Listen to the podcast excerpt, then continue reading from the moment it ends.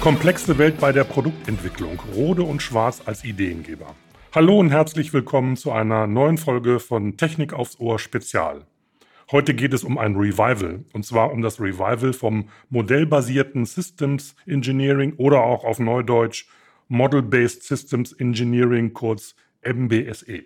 Was sich genau dahinter verbirgt, wird uns unser Gast Martin Schelkle gleich berichten. Fakt ist, unsere Welt und damit auch die Produktentwicklung gestalten sich immer komplexer. Was muss in Zukunft angedacht oder bedacht werden? In dieser Folge wollen wir Wege aufzeigen. Martin ist Director of Solution Development Monitoring und ATC bei Rode und Schwarz und seit rund 15 Jahren in verschiedenen Rollen im Systems Engineering Umfeld tätig. Seit 2007 ist er bei R&S im Bereich komplexer Systeme unterwegs und derzeit als Direktor für die Lösungsentwicklung in komplexen soziotechnischen Systemen für Spectrum Monitoring und Air Traffic Control Systems tätig. Mein lieber Mann, komplexer Satz. Herzlich willkommen, Martin. Hallo. Ja, der erste Satz war genauso komplex wie wahrscheinlich das Thema und da steigen wir auch gleich mal ein. Martin, erklär uns kurz den Begriff Model-Based Systems Engineering. Was verbirgt sich denn dahinter? Ja, was verbirgt sich hinter Model-Based System Engineering? Eigentlich eine Grundidee, nämlich die Idee, ein, ein komplexes System einfacher zu gestalten, indem man ein Modell, also eine vereinfachte Abbildung dieses Systems generiert. Ähm, das ist zu Beginn etwas sehr High-Level, eine sehr High-Level-Betrachtung und wird dann im Verlaufe des Designs der Architektur immer weiter verfeinert ähm, und dient in erster Linie als Kommunikationsmittel. Es geht also darum zu verstehen, was soll dieses System einmal tun, was ist dieses System, was gehört dazu, was gehört nicht dazu und ähm, entsprechend das so aufzubereiten und so darzustellen, dass alle Beteiligten, in der Regel sind es interdisziplinäre Teams, also Leute mit unterschiedlichem Hintergrund und entsprechend unterschiedlicher technischer ähm, Expertise, über ein gemeinsames Bild sprechen können und diskutieren können. Ähm, und dann kann man diese Modelle, wenn sie denn dann mal entstanden sind, auch nutzen, um Ideen, die man hat, zu verifizieren, zu validieren. Das heißt, man kann simulieren, man kann Änderungen am Modell vornehmen, die Auswirkungen prüfen und das ist so der Grundgedanke, der hinter dem Model-Based System Engineering steckt. Mhm. Jetzt hatte ich ja in meinem Intro davon gesprochen, dass wir von einem Revival reden, also das modellbasierte Systems Engineering. Das gibt es ja schon seit den 60er Jahren. Warum denn jetzt auf einmal ein Revival? Ähm, das, ist in, das ist vor langer, langer Zeit mal entstanden und hat so die erste Hochzeit eigentlich gehabt ähm, im, im, Umfeld der NASA, also der, der, der Weltraum ähm, Forschung und dem Bau von ähm, Systemen zur Erforschung des Weltraums und ist dann wieder ein bisschen untergegangen, weil, die, weil es eine sehr hohe Gefahr birgt. Äh, man verzettelt sich ganz gerne in solchen Modellen, in so, einem Ansatz. Ähm, man hat aber jetzt, glaube ich, erkannt, dass die neuen Systeme, die wir aktuell bauen, in der Welt, in der wir uns bewegen und den Einflüssen, denen wir ausgesetzt sind, es gar nicht mehr anders geht, als zu modellieren, um ein gemeinsames Verständnis zu erzeugen. Und ähm, wenn wir bei uns jetzt schauen, die, die Systeme, die wir bauen, die komplexen äh, Systeme, die wir bauen, wir müssen einen Weg finden, die zu zerlegen. Also es gibt so diese schöne Aussage, ähm, kompliziert können wir. Kompliziert ist etwas, mit dem der Mensch umgehen kann. Mit komplex tun wir uns schwer. Mhm. Ist vielleicht, wenn man bitte an, die, an den, an den Matheunterricht aus dem, aus dem Studium denkt, ähm, ja, es gibt sehr komplizierte mathematische Aufgaben, aber richtig ähm, verwirrend wird es in der Regel, wenn komplexe Zahlen ins Spiel kommen, wenn komplexe mhm. Zusammenhänge kommen. Und wir haben nun mal jetzt mittlerweile, man spricht ja immer von dieser VUCA-Welt, ähm, die, die sehr hohen Änderungsrhythmen unterliegt, die sehr komplex ist, die sehr vernetzt ist. Und das führt einfach dazu, dass Dinge immer komplexer werden und wir da irgendwie einen Griff dran kriegen müssen, damit wir die vernünftig bearbeiten können und vernünftig entwickeln können. Und da hat man eben das Model-Based System Engineering wiederentdeckt als Methodik ähm, und hat die mittlerweile auch ähm, immer mehr standardisiert, sodass jetzt ähm, auch mit ähm, SysML zum Beispiel eine globale Sprache vorliegt, in der man solche Modelle beschreiben kann, die auch an den Unis mittlerweile wieder unterrichtet wird oder auch verstärkt unterrichtet wird jetzt. Und somit man jetzt eine sehr breite Basis hat. Und mhm. das ist so ein bisschen die, die Wiederentdeckung. Mhm. Das heißt aber dann auch so interdisziplinäre, äh, interdisziplinäre Teams funktionieren wahrscheinlich auch gar nicht ohne diese Systematik, die, die ihr da entwickelt. Ne? Also ich, ich, glaube nicht, weil ähm, mhm. man hat viel zu viele unterschiedliche Sichtweisen und Aspekte und die in, in sagen wir, im Prosa-Text zu beschreiben äh, mhm. oder auch nur in Diskussionen. Äh, wenn man jetzt vier Leute am Tisch hat und jeder hat ein eigenes Bild im Kopf von dem, von dem Objekt, über das man diskutiert, wird man es sehr schwer haben, die Diskussion zusammenzuführen. Mhm. Hat man dagegen ein gemeinsames Modell, auf das man sich geeinigt hat, am Tisch, auf dem Tisch liegen, kann man natürlich viel leichter anhand des Modells die Diskussion führen. Du bist im Bereich Solutions äh, Monitoring bei Rode und Schwarz tätig. Wie sieht denn so ein Tag bei dir aus? Ich hörte, von, wir haben gerade schon über interdisziplinäre Teams ges äh, gesprochen. Was beschäftigt euch denn so derzeit? Oh, was beschäftigt uns derzeit? Ähm, viele sehr, wahrscheinlich. Sehr, viel, viele, viele Themen.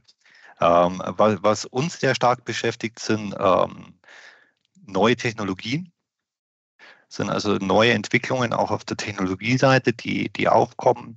Ähm, egal, ob wir jetzt über Extended Reality ähm, sprechen, über, ob wir über das Thema künstliche Intelligenz sprechen, ähm, selbst sowas wie Quantensensoren, um was ganz Futuristisches einfach mal ins Gespräch zu werfen, das noch weit weg ist von der kommerziellen Nutzung, ähm, ist, gehört zu unseren Aufgaben, eben solche Technologien uns anzugucken, zu überlegen, wie können wir diese Technologien, können wir die einsetzen? Ist es sinnvoll für uns in unserem Bereich, dass wir Nutz, Nutzen daraus ziehen, dass wir sie einsetzen? Wen brauchen wir dafür? Ähm, und dann, wie sehen Konzepte aus von einer möglichen Nutzung? Das ist so ein mhm. Teil dessen, den, mit dem wir uns beschäftigen. Auf der anderen Seite beschäftigen wir uns natürlich mit dem mit dem tatsächlichen Ist-Stand. Also welche Themen gibt es, welche, welche Probleme, welche Bedürfnisse haben unsere Kunden, wofür brauchen sie Lösungen und dann eben zu erkennen, wie, wie kann eine potenzielle Lösung aussehen, die einen Mehrwert dann für den Kunden auch bringt. Und ähm, da kommen wir dann zu anderen Methoden, die wir hier anwenden, kommen wir, glaube ich, später auch noch ein bisschen drauf. Ich das schon mal an. Da kommen wir so ein bisschen mhm. in die Richtung Design Thinking. Ja. Ähm, und da leben wir halt sehr, sehr viel von der, vom Austausch. Eben, ähm, wir holen uns aus den Expertenteams, die wir im Haus haben, ähm, die Leute ähm, ins Projekt, die wir brauchen, ähm, um dann eben mit neuen Ideen, mit neuen Lösungen äh, an, unseren, an unsere Marktbereiche heranzutreten, um mhm. dann zu validieren, ist es denn wirklich was, was unser Kunde haben will oder ist es nur was, was fancy ist und viele, viele Entwickler glücklich macht, ja. weil man sich mit ganz neuen fancy Dingen beschäftigen kann? Ja, klar. Ja. Gut, du hast im Vorgespräch berichtet und das kriegen wir ja auch alle jeden Tag mit, dass die Welt eigentlich immer komplexer wird und die Entwicklungsphasen immer kürzer werden. Aber was verbirgt sich denn für dich dahinter? Woran liegt das deiner Meinung nach? Also was halt für mich einer dieser ausschlaggebenden Punkte ist, ist ähm, früher, wenn man mal so ein bisschen die Geschichte der Innovation an, ansieht, es gab immer so Zentren, wo Innovation stattgefunden hat. Ähm, die haben sich im Laufe der, der, der Zeiten und der Jahrhunderte auch ein bisschen verschoben. Früher war mal ganz, ganz lang zurück, war, war ähm, der asiatische Raum hat sehr, sehr viel Innovation und neue Dinge hervorgebracht. Ähm, wenn man dann großen Sprung macht in die, in die Renaissance, dann war, dann war Europa so ein Zentrum der Innovation, wo neue Ideen geboren wurden, wo neue Dinge entwickelt wurden. Und das war aber immer relativ lokal. Es gab immer eine überschaubare ähm, Gruppe, sage ich mal, von, von, von Personen, von Gesellschaften, die Innovation gebracht haben. Mhm. Jetzt leben wir in einer Welt, die extrem vernetzt ist, wo Informationen sehr leicht zugänglich sind. Wir haben global gesehen, glaube ich, einen relativ hohen Wissensstand oder zumindest äh, viele Möglichkeiten, uns Wissen zu organisieren. Und das führt dazu, dass mittlerweile Innovation in, an ganz vielen Stellen gleichzeitig passiert und immer schneller passiert. Und auch immer schneller ähm, Innovation bekannt gemacht wird. Also gerade wenn man sich die ganzen ähm, äh, ähm, ähm, anguckt, wo, wo ganz viele Menschen ähm, Innovation treiben, ähm, gar nicht so sehr aus einem wirtschaftlichen Aspekt heraus, sondern aus einem, aus einem eigenen Antrieb. Und das, ähm, das ist eine Situation, die wir heute haben. Das heißt, Innovation entsteht an ganz vielen Stellen gleichzeitig. Die Schlagzahl wird immer höher, die Innovation aus einer Innovation heraus. Die, die, die Schlagzahl wird höher und ähm, jede Firma muss halt versuchen, da irgendwie mitzuhalten und da ihren, ihre Position auch da drin zu finden.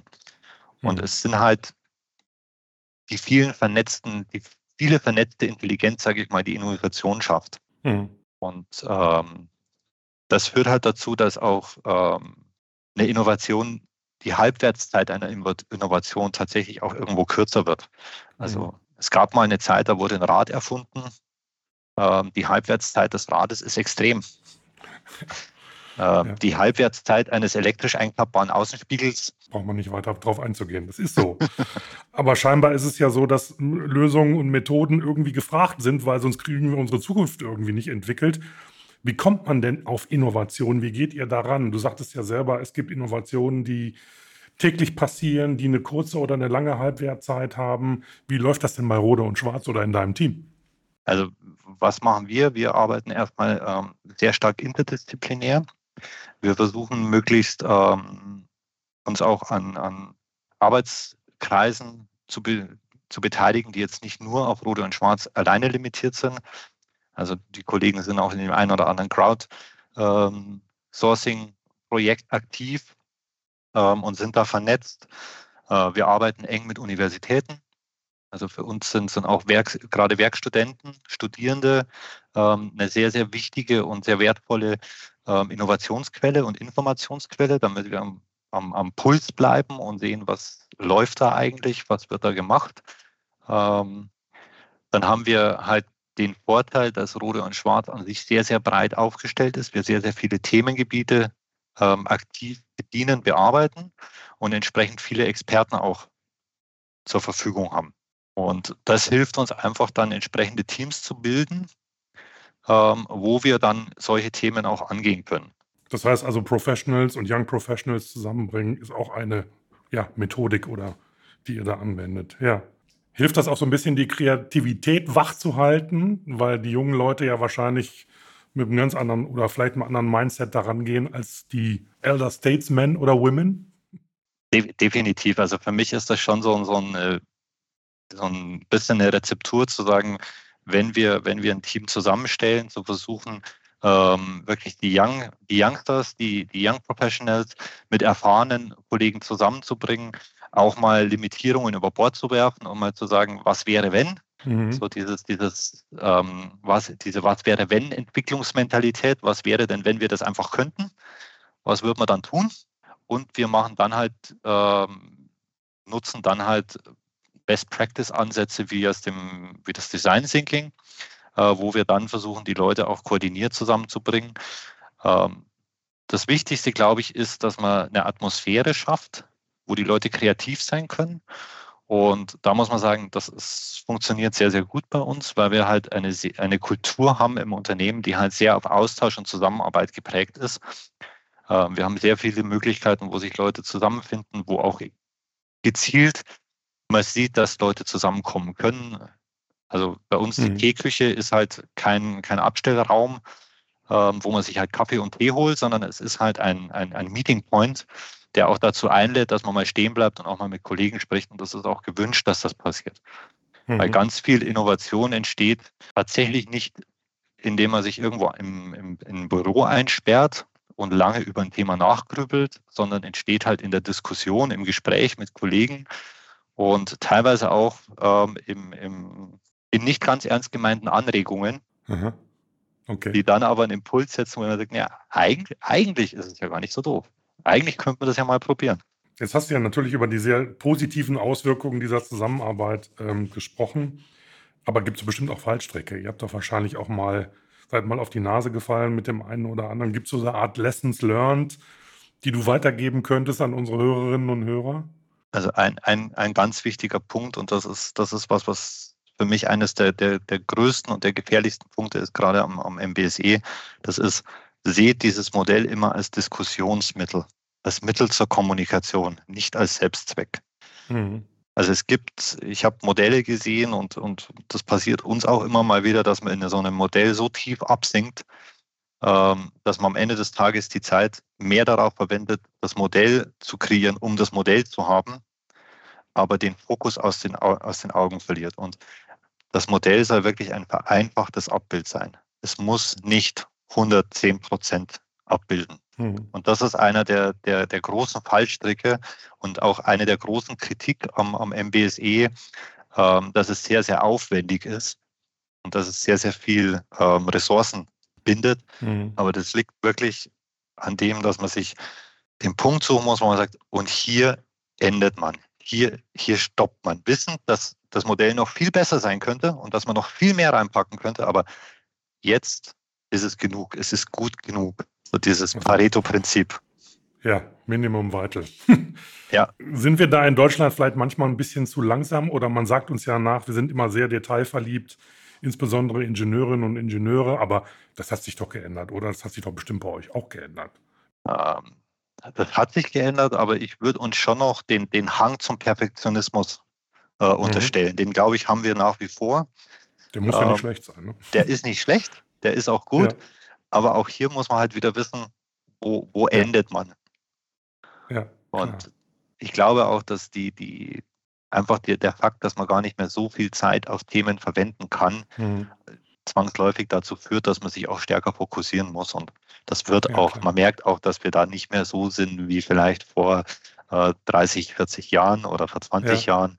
Ähm, und ich, ich glaube, das ist auch das, was die, die jüngere Generation jetzt auch mitbringt, ähm, nämlich ähm, die Akzeptanz, dass man nicht alles wissen kann. Ja, okay.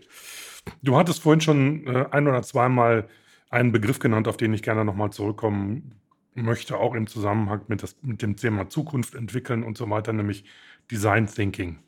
Kannst du uns ein bisschen mehr dazu erzählen? Du hast es zwar schon angesprochen, aber bist noch nicht so ins Detail gegangen, würde mich interessieren.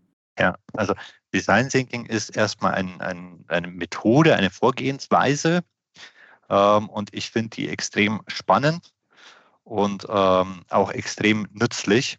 Ähm, die besteht im Grundsatz aus zwei, aus zwei groben Blöcken. Der erste Block beschäftigt sich in erster Linie mit dem Verstehen, mit, mit Entwickeln von Empathie für das Problem, das man lösen möchte. Man analysiert also sehr genau und sehr intensiv den, den Lösungs-, den, den Problemraum. Ähm, dazu überlegt man sich, wer hat denn dieses Problem eigentlich? Und im Gegenzug zu, zu anderen Vorgehensweisen, wo man dann sagt, naja, ähm, das Problem hat, jetzt bin ich mal, jetzt nehme ich mal ein Beispiel aus der ATC-Welt, das Problem hat ein Fluglotse, mhm. ähm, geht man da einen Schritt weiter und sagt, wer ist denn dieser Fluglotse? Das ist der Paul. Der Paul hat Familie, hat zwei Kinder.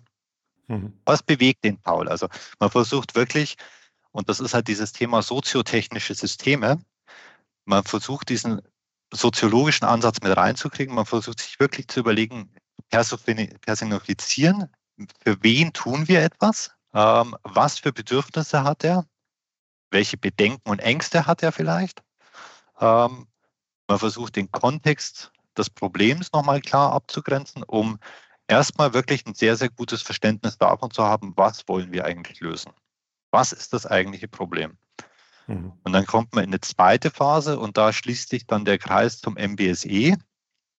Dann kommt man nämlich in die Phase, wo man sagt, man untersucht den Lösungsraum. Und da überlegt man auch erstmal wieder, ähm, man öffnet quasi sich, sich geistig und versucht, möglichst viele Lösungsmöglichkeiten zu finden viele verschiedene Wege, auf die ich das lösen könnte. Und mit Hilfe von Modellen, mit Hilfe von, von Simulationen, von Analysen, äh, von Technologien, die man ausprobiert, von Proof of Concepts, die gemacht werden, also kleinen Prototypen, ähm, engt man das dann wieder ein im Laufe der Zeit, basierend auf dem Erkenntnisgewinn, um dann zu einer Lösungsmöglichkeit zu kommen, die man sagt, die setzt man dann letztendlich auch um. ähm, und die erfüllt am besten oder ist am besten geeignet, das Problem tatsächlich zu lösen. Mhm. Das ist ein, ein unheimlich kommunikativer äh, Prozess, setzt wieder interdisziplinäre Teams voraus, setzt auch voraus oder hat auch ein sehr starkes Augenmerk darauf, den Endnutzer tatsächlich aktiv einzubinden, also auch mal an den Endnutzer heranzutreten, wenn man die Chance hat und das mit dem Endnutzer schon zu diskutieren, um auch zu verifizieren, dass die Annahmen, die wir über den Endnutzer treffen, also über unseren Paul, ähm, dass diese Annahmen auch wirklich richtig sind. Aber der Mensch spielt eine große Rolle. Das ist sicherlich der Unterschied zu, na, ich sag mal, früheren Jahrzehnten. Aber äh, das ist schon ein zentrales Thema. Ne? Ganz zentrales Thema. Und ähm, es, es, ist ja so, so die, die, die Menschen machen was mit den Systemen. Die haben Einfluss auf die Systeme, aber die Systeme haben halt einen Einfluss auf den Menschen. Hm. Und eins, eines meiner Lieblingsbeispiele ist das Smartphone. Also Erzähl. ja, wir, wir, wir als Menschen haben dafür gesorgt, dass es sowas wie ein Smartphone gibt, aber das Smartphone hat uns auch massiv verändert. Absolut. Wenn man mal so ein bisschen rumguckt, wie sich Leute mittlerweile verhalten. Ja, die haben meistens blaue Gesichter, das stimmt, ja. okay. Ähm, ich möchte noch mal gerne zurückkommen, ich war, da war ich noch gar nicht, auf euren Slogan bei Rode und Schwarz. Der, der lautet ja Make, Make Ideas Real. Ja. Äh, was können denn zum Beispiel Ingenieurinnen und Ingenieure bei euch ihre Ideen realisieren? Wie geht das? Also wir haben, wir haben verschiedene Möglichkeiten, wie das geht. Das eine ist eben in solchen aktiven Projekten, wie ich es gerade beschrieben habe, ähm, wo wir ähm, äh, sehr darauf aus sind, dass die Leute ihre Ideen mit reinbringen. Äh, daneben gibt es ähm, verschiedene Initiativen im Haus. Es gibt ähm, etwas, das äh, beschäftigt sich rein mit Ideen und mit dem Prototypen von Ideen. Also da kann jeder Mitarbeiter seine Ideen an, einreichen, vorstellen, vorschlagen, ähm, sagen, ich habe hier eine super tolle Idee. Ähm, Wäre doch was, können wir doch mal ausprobieren. Ähm, sicherlich ähm, probieren auch wir nicht jede Idee aus, ähm, die uns unterkommt, ähm, aber doch, doch recht viele. Mhm. Und die werden dann in, in, kleinen Teams, da werden kleine Teams, kleine Projektteams gebildet, die dann genau diese Idee in der Regel mit dem Ideengeber zusammen ausarbeiten, einen Prototypen erstellen, ähm, nachweisen, dass es machbar ist. Und sehr, sehr viele dieser Ideen gehen dann nach diesem Prototypenstadium, nachdem sie also mal die Machbarkeit erwiesen ist, ähm, kommen dann Leute wie ich aus, den, mhm. aus der Solution-Entwicklung. Wir stehen da in, in, im intensiven Austausch mit diesen äh, Projektgruppen, und sagen, okay, ist da was dabei? Können wir da was ähm, in aktiv äh, laufende Projekte übernehmen? Und es sind auch schon etliche große Projekte aus solchen Ideen dann entstanden, ähm, weil das Teil von Innovation ist ja zu sagen, ich löse ein Problem, von dem mein Kunde noch gar nicht weiß, dass er es hat. Mhm. Okay. Oh, ja. also gerade so als Innovationsquelle ähm, sind, ist das sehr, sehr gut und da ähm, das ist nicht nur ein Slogan, der steht nur nicht nur auf dem Plakat, sondern das ist wirklich, das ist eine Kultursache. Wird gelebt. Ja. Das wird wirklich gelebt und ja. das, glaube ich, macht Rode und Schwarz auch aus. Ja, eine Frage, die mir da natürlich auf den Nägeln brennt, ähm, findet ihr denn auch genug Leute und die richtigen Leute? Wir reden ja hier in Deutschland immer von diesem großen Fachkräftemangel. Trifft euch das auch oder findet ihr, weil ihr eng zusammenarbeitet, auch mit Universitäten, wie du ja gerade erzählt hast, äh, die Leute, die ihr braucht? Also zu sagen, das würde uns nicht treffen, hm. wäre nicht nur unglaubwürdig, ähm, das wäre auch schlicht falsch. Nein, es trifft uns natürlich auch. Wir konkurrieren, wir sind am, auch gerade hier im Standort München, konkurrieren wir mhm. mit, mit anderen großen Namen, äh, mit mhm. anderen großen Firmen. Also wir haben, für uns gilt genauso der Kampf um Talente wie für alle anderen auch. Wir haben allerdings schon ein bisschen den Vorteil, wir haben eine sehr gute Reputation, gerade unter Studierenden, mhm. ähm, weil halt wir auch wirklich darauf achten, dass Werkstudenten, die hier äh, tätig sind, sich einbringen können und mitwirken können und nicht nur irgendwelche ähm, einfachen Aufgaben oder Tasks zum Abarbeiten bekommen. Mhm. Ähm, das führt dann dazu, dass wir sehr, sehr häufig auch Werkstudenten oder Studierende dann im Anschluss an ihre Werkstudententätigkeit auch im Haus begrüßen dürfen. Das ist uns auch wichtig. Ähm, wir gehen, wir sind viel im Austausch mit den Unis, ähm, wir haben, glaube ich, auch einen sehr recht guten Ruf mittlerweile oder schon seit längerem ähm, als moderner, als, als guter Arbeitgeber. Aber wir kämpfen genauso wie alle anderen. Also jeder, der mhm. jetzt ähm, sagt, ähm, Rode und Schwarz, hm, interessiert mich mal, was der, was der Martin da so erzählt, würde ich mir gerne mal genauer anschauen. Ähm, kann sich gerne bei uns melden. Ja. Ähm, nicht nur auf, auf das, was in den Medien ausgeschrieben ist. Ähm, die Kollegen freuen sich auch über Initiativbewerbungen. Also feuerfrei. Ja, vielleicht können wir dazu beitragen heute mit dem Podcast. Ja, Martin, erstmal, bevor wir zum Schluss kommen, ähm, eine Frage, mit denen wir immer unsere Gäste nerven, aber da kommst auch du nicht drum rum. Wir blicken immer gerne so ein bisschen in die Zukunft. Wie wird sich denn dein Arbeitsumfeld zum Thema Model-Based System Engineering so in den nächsten 15 Jahren weiterentwickeln? Wie schnell, was passiert da alles? Was siehst du da in der Glaskugel, wenn du da überhaupt reingucken kannst? Was sehe ich in der Glaskugel? Also ähm, zum einen glaube ich, dass die, jetzt mal ganz allgemein, ähm, ich glaube, die Herausforderungen werden, werden noch steigen im Sinne von dem Lösen komplexer Probleme.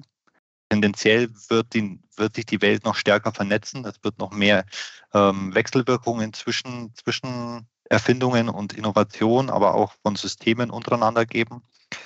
Ich glaube, dass wir im, im Model-Based ähm, stärker das Thema äh, künstliche Intelligenz noch reinkriegen werden ähm, sowohl was das Thema der Generierung und der Erstellung von Modellen betrifft, aber auch ähm, wie man Modelle erstellt, die dann von einer KI verstanden werden, um dann KI für die Analyse und die, die Weiterentwicklung von Modellen zu nutzen. Ähm, das wird sicherlich ein, ein großes Thema werden. Äh, und ich könnte mir auch vorstellen, dass ähm, das Thema Quantencomputing, Quantensensorik ähm, auch ein Thema wird, was vielleicht nicht in den nächsten fünf Jahren, aber ähm, so in den nächsten 10, 15 Jahren nochmal deutlich an Bedeutung gewinnen kann, gerade in komplexen Zusammenhängen. Ja, prima, okay. Ja, Martin, dann danke ich dir ganz herzlich für den Einblick. Wir haben heute gesprochen über die komplexe Welt bei der Produktentwicklung und da haben wir gesprochen mit Martin Schelkle von Rode und Schwarz und er ist bei dem Thema Solutions Monitoring ganz weit vorne. Und wenn ihr euch noch mehr interessiert über das, was Rode und Schwarz macht und was der Martin alles äh, arbeitet, dann schaut in unseren Show Notes nach. Da sind ein paar interessante Links drin. Wenn ihr Ideen habt für Themen, schreibt uns gerne unter podcast.vdi.de. Wir freuen uns über jeden, der mit uns in Kontakt kommt. Und jetzt nochmal ganz herzlichen Dank an den Martin und äh, Rode und Schwarz wünschen wir erfolgreiche Geschäfte. Vielen Dank. Danke für die Einladung.